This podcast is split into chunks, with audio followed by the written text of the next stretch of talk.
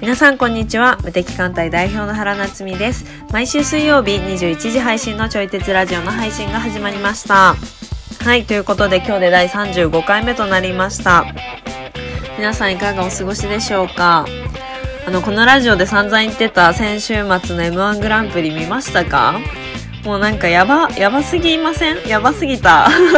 個人的にすごい感動したし、めっちゃ良かったと思って見てました。あの、私がラジオでも自分の個人の SNS でも散々 M1 をご了承してたら、結構いろんな人が見てくれたみたいで、あの、連絡があってすごい嬉しかったです。ね、何も関係ないんだけどね。 で、あの本当ならば今日のラジオでお話できたらと思ったんですけどちょっと収録の日程が合わずでまさかの来週がっつりお話ししますしかもその来週というのが新年一発目なのでちょっと時期的にねまあはてなって感じだけどでもいい感じなんじゃないかと思って楽しみにしててくださいで私の発信してるノートっていう SNS で一応明日明後日には m 1に関する記事を上げようと思ってるのでラジオの前に忘れないうちに哲学したいわって方はぜひ読んでみてくださいそれでは今日のテーマをお話ししていきますたった一つの所作を見るだけで全てがわかるという理論表現者として評価されることの凄さカメラを始めて間もないのに仕事の依頼が増えてくる体験をして個人的に思うこと評価と成果の世界はイコールじゃない〇〇したら幸せになれるのではないかという幻想などといった話をしておりますちょい鉄ラジオは唯一の自分に向き合うきっかけになるラジオという立ち位置でお話ししております今日も聞いてくださる皆様が何か考えるきっかけになりましたら幸いですそしてお相手は教育業界でご活動されております佐伯和也さんですそれでは本編スタートですそうね。なんか音楽の世界でよく言うのが、うんあの、なんか最初の一音聞いたら全てわかるみたいな、へなんか言い方をするみたいで、はいうん、なんかね、でも最初の一音聞いて、でもなんか最初の一音だけがダメで、うんなんか後がめちゃくちゃいいっていう可能性もなくはないのかなないんじ、あるんじゃないかなと思ったりするんやけど、あー確かにでもなんかその最初の一音で、もう後を聞くかどうかを決めてるみたいな。それ聞いたことある。確かに。ついこの間、そのミツバチと遠雷っていう映画を見て、はい。で、これがピアノコンクールの話なのね。うんうんうん。で、ピアノコンクールの話で、その、あの、演奏する人と、まあ、審査員みたいな人のうん、やりとりとかもいっぱい書かれてて、で、その中でもやっぱり出てくるのね、最初の。へ最初の方でも、なんか面白いかどうかが決まるみたいな話があって、ーこの音で止まれでも言ってましたよ。ああー言っでてもた最初のじゃないか。うん音。色を聞けば、うん。お音さえ聞けばわかるみたいな。ううん。ん。うん。うん。なんかそういう世界なんよね、きっと。うん。そうそうそうそう。で、ミツバチのやつ。そうそうそうそう。うで、 なんかそこでそういうことも言ってて、はい。で、なんかその演奏者自身の技術力とかはもちろんすごい練習してる人とかが出てくるから、はい。あの、がその人の、なんか、そもそも備えてる、その練習しした結果備えてる、まあ、能力、能力値だけでは、なんかその最初の一音がどうかっていうのは、うんなんか、常に安定のパフォーマンスを出せてるわけではない。やっぱないと思うよね。うんうん、で、このミツバチと遠雷の多分テーマの一つやと思うんやけど、あの、主人公の女の子がいて、うんうんでこの主人公の女の子は、天才少女って言われてきたんやけど、うんめちゃくちゃピアノが上手いんやけど、そのお母さんが亡くなったのをきっかけにピアノは弾か弾けなくなっちゃったのね。へえち。なみにこのお母さんがピアノの先生やった。うんうんうん、お母さんにずっと教えてもらってたんやけど、はい。でもお母さんが亡くなったのをきっかけにピアノを弾けなくなっちゃって、うんで、それで大人になってからもう一回またコンクールに出てくるんやけど、でもそのトラウマ乗り越えられてるかって言ったらなかなか乗り越えられてなかったりまして。うんへえ。で、あの、なんか全然無名の男の子の天才がポンって登場して、うんなんか、で、それがめちゃくちゃ偉い先生のおせお墨付きみたいな感じで出てくるんだよね。うんうんうん。で、彼のぶっ飛んだ才能に刺激をされて、はい。その主人公の女の子の中に眠ってたうん才能も引き出されていくの。へえ。共。鳴する形でね。はいはい。で、もう、その、突如現れた天才の男の子はもう純粋にピアノを楽しんでる感じなのね。うんうんうんだからそういうこう楽しさとか自分の中に眠る才能とかを自分以外の存在と触れ合うことでこう引き出されていくっていうシーンがあってさ。その、なんか、その、なんか場面っていうか、その出来事も加味して、本当日の本番に演奏するから、うんうんそうするともう自分だけの技術じゃないんよね。技術、技術というか。うんなるほど、はい。そうだ、その男の子との関わりがなかったら、うん引き出されてこなかったというか、眠ったままやったもの。うんうん眠らせてしまってたはい。ものだったのが、こう出てくる。はい。出てくるんやけど、あの、最終的には優勝とかせえへんけどね。それあ、そうなんですね。そういうハッそうピそうー、ハッピー系じゃないですね。まあ、それがふハッピーじゃないのかどうかまでは、なんか、もう、それはご想像にお任せしますみたいな終わり方をするのよね。あ、へえ。あというか、こんなネタバレしていいのかしら。 めっちゃネタバレして たけど。はいまあまあ。まあ、み、みんな、 見る人は切っといてみたいな。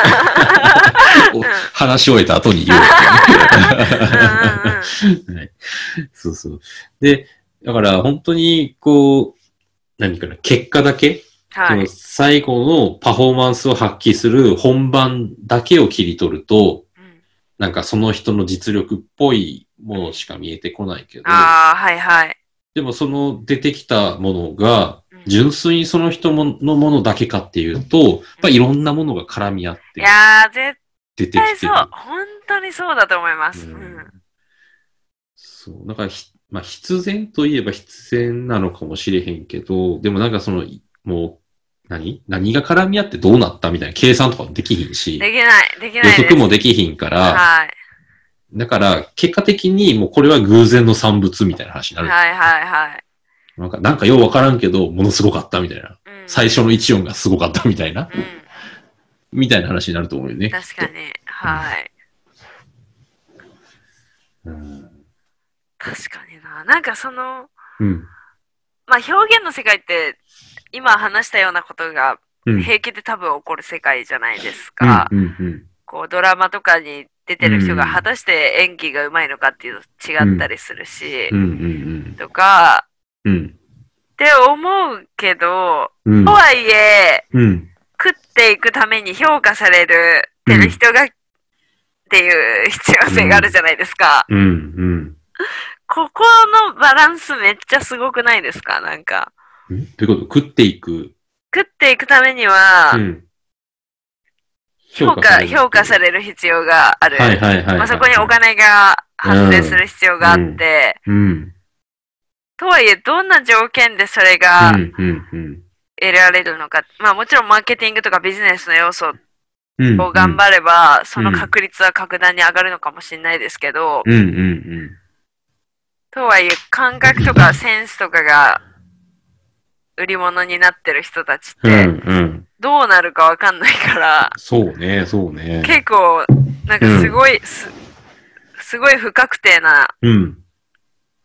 世界ですよねうん、うん、うん、うん。って今話しながら思いました。そうよね。だから評価されて、それで仕事が、こう、何、回り出して、で、それやり続けられるうん、うんっていう側面もあったりもするよね。うんうん、うん。うん私、もなんかしカメラの仕事なんてか完全にそのうん、それでそれだなって思いますそのラッキーパンチというか、うん、自分はカメラ歴はそんなに長くないけどうん、とはいえそれにお金を払いたいっていう人がいるからなんか仕事になってるだけで、うん、うん、うん。 なんかこれって結構冷静に考えたわけわかんないことだよな、みたいないやわけわかんないことね。そう、うん、うん、うん。すごいプロの人とかがすごい技術磨いてるうん。のも知ってる中で、うん。とはいえ私は私の感性でうんああ。勝負して て。うんうんうん。でも同じ土俵に上がらないからこそ、うんなのかわかんないですけど、うん。自分にお金の流れが来てるってことは、うんうんうんうん。みたいなことを考えるとわけわけわかんない。わけわかんそうなよい。ねアートとは、うんアートなのかもわかんない。うんうんうんそうよね。なんか、人に認められたら、はいお。金がはもい。らえたりするけど、そうでもそう。人が認める観点ってど結局一個じゃない。そうん。なんか、例えばその会社のポストとか、う。うん。なんか大学でのポストとかも、確かに。けはいなんか仕事でいくら成果を出したとしても、もう本当にびっくりするような成果を出したとしても、なんか結局人とコミュニケーション取れないから、なんかポストにつけ、つかれへんみたいなとか、なんか社長が、社長から見たらこいつ誰やねんみたいな、よく、よく知りもしないうん社員がめっちゃ評、なんかすごい成果を出したりもしてても、結局部長とか、そう役員とかになるのは、ぶ、なんか社長と仲のいい人みたいな、うんはいはい。なったりとか。確かに。だから評価となんか成果はイコールじゃない。うん。確かに。うんてか、これうんアートの世界だけじゃないですね。人間界はも、もしかしてこういうので成り立って、成り立ってるのかもしれへんね。成り立ってますよね。うん。とないんうかか、あコーコーチングを始めた時にすごい実感を持ってて、それ。あえの、なんていうか、ものすごい技術とかを突き詰め続けても、ー、うん。なんかうん、結局そんなにコーチングに熱心やってない人が100人コーチングのね、こう無料でさ、100人やるっていううん。のの、結構前半で、あ、有料クライアント獲得しましたみたいな、うんうんうん。なったりはするんやけど、一応個人的にはものすごい探求して、うん。で、もう細かいところまでロジック詰めたりとか、はい。ほんとコミュニケーションの技術とかも日夜鍛錬してみたいな、いろいろいろいろやってたけど、うん。でも、なんか、あんまり有料のクライアントができんかったよね、全然。はいはいはい。そういうとこがあるから、本当に、なんか、その時にも、その成果と評価って一致せえへんねんな、っていうのは。まあ、後からやけどね、気づいく。やー、確かに。でも意外とその人間界で、うん、うん。その成果と評価は一致しない、うん。まあ、ギャンブル的な要素なのかな。そうだね。なんか、偶然がうん絡むというか。はいはい。うん、うんと。はいえみんな何かの成果を求めるようなものたちが売れていくっていう不思議さですよね。そうね。そうね。はい。うん。てか、うんっ。てことは、うん。やっぱり自分で探求する力みたいな。 そね、なうんね。かそうなぜそうなのかみたいなことを考える力が必要であって、うん。やっぱちょい鉄ラジオのような哲学するきっかけを促すのは大事ですねっていう感じじゃないですか。 それね。ちょちょっと、なんか、無理やり持ってっ。うん無理やり持ってったあ、でも、そう、そう、でもそういうことだと思うよね。 なんか今日話してて、なんか結構ハッとしました。うんうんうん。いや、ほんまそういうことやと思う。なんかそういう、そういうなんか評価に結びつくまで、うん、なんか、まあ自分、なんかね、自己自分の信じる道だけを突っ走るのは違うと思うよね。結局世界が狭まっていくだけやとはいは思いうからはいはいはそこに哲学が組み合わさって、い。はい。なんかどうやったらうまくいくんだろうとか、うんなんかそもそも自分が何を求めてるんだろうみたいな話とかも、うんなんか大事だと思うね。評価を求めてやり続けるのか、ああ、そうね。確かにそうね。それともなんか自分の作品を作ることをこだわり、求めていくことをやり、求めてやり続けるのかとかっていうのも、なんかそこも自問自答したいところ、なんか評価を求めるのもありやと思うよね。そこ割り切あーっ確かにて取りに行くとか、受験とかきっとそうやと思うし、はいはい、ね、なんか成果を取りに行くというか。そうですね。そのバランスもどうなんだろうっていう探求も必そ要うだし。そう、必要で。で、自分の中に納得感ができてる間は突っ走れる。確かうん。だから自分の信じた道を行くっていうこと、プラス、に。そうん、の哲学をするっていうのを組み合わさっていくと、おそらくどこかで、あの、偶然の、なんか評価されるポイント。はいはい。なんかいろんな要素が絡まって、なんかもうボーンってこう花火が上がるようなタイミングが出てくることもある。たまに。確かに。うん、それが M1 の優勝とかなんかもしれんね。そうですよねね。えあ、もう、なんかありきたりな言葉で言えば、諦めない心。 ななんか、やり続けるのも諦めないし、はい考え続けるのも諦めないし、確かに。ってやったらどこかで、なんか、あたどり着く。うん。うん。確かに。なんかたどり着いた後もね、それがうんキープできるかって言ったらまた違うから、そうなんね。か一生やっていく必要はあ,、うんうんあ。るんですもんね。ね。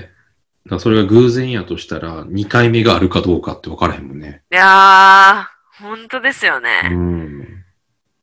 一回掴んだチャンスを落としてしまうことだってあるやろうし。あるあるあるとと思う。んえー、うんうんああ。面白い。面白いです ね。面白い。でも話しながら、うん。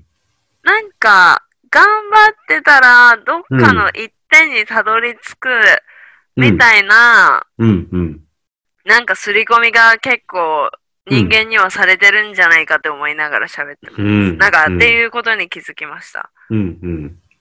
それは哲学をせずに一個やり続けたらってことあ、て、すうん哲学せずに、でもうん頑張ってたらなんかにはたどり着くんじゃないか。ああ、そしたら、うんおうんうんなんか上がれるっていうわけじゃないけど、まあ結婚したらうん幸せになれるんじゃないかみたいな、あなんかそういう、なんとかあ。したらうん、うんうんハッピーになれるんじゃないか、なんとかしたうらんうん成功するんじゃないはかはみたいはな、いうん、なんかうん、物語がうん。 世の中うにんなんか流されてる気がする。いや、もうあると思う、それは。ね。だから、うん、そんなわけないじゃないですか。うん、うん、うん。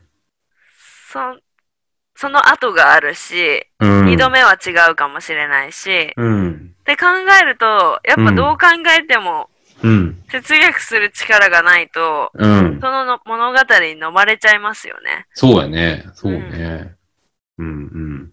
島田紳介さんが言ってたね。あの、一発屋で終わる人とそうじゃない人の違いって、やっぱりはいその次を見据えて戦略を立ててるかどうかへっていうことを言ってて、ー。うん。だから時代の流れとかを読みながら、うん。自分が出せるものを、まあ、調整していくというか、へー。出していく。はいはい。うんうん。そういう力が必要だ、みたいなこと言ってあったね。それってまさに哲学するっていう話だと思うんだよね。確かにうん。大事ですね。大事ですね。めっちゃ大事。うん。 うん。またうん私たちのラジオは役に立つという話になっちゃっ役た。に立ってしま うね。役に立ってしまうね。役に立ってしまうという話でした。は はい。こんな感じで今日は。い。そうね。今日ははいこんな感じで、どうもありがとうございました。はい。いかがだったでしょうか私たちが話しているのは答えでもなくて、ただのテーマを投げている感じなので、哲学するきっかけになったら幸いです。そしてこちらのラジオではお便りを募集しております。テーマは、皆さんの M1 についての感想を教えてください。また、私、原と和也さんへの質問やご意見などもお待ちしております。フォームがあるので、そちらからぜひそ送信してください。あの、個人的には、私は敗者復活の天竺ネズミが最高だったって思うんで、ちょっと YouTube 上がってるんで、ぜひ見てください。そう、公式からちゃんと上がってるんで、ぜひぜひ見てほしいです。はい。では、来週も水曜21時にお会いできることを楽しみにしております。今日が年内最後の放送となります。ではまた来年お会いできることを楽しみにしております。では、さようなら。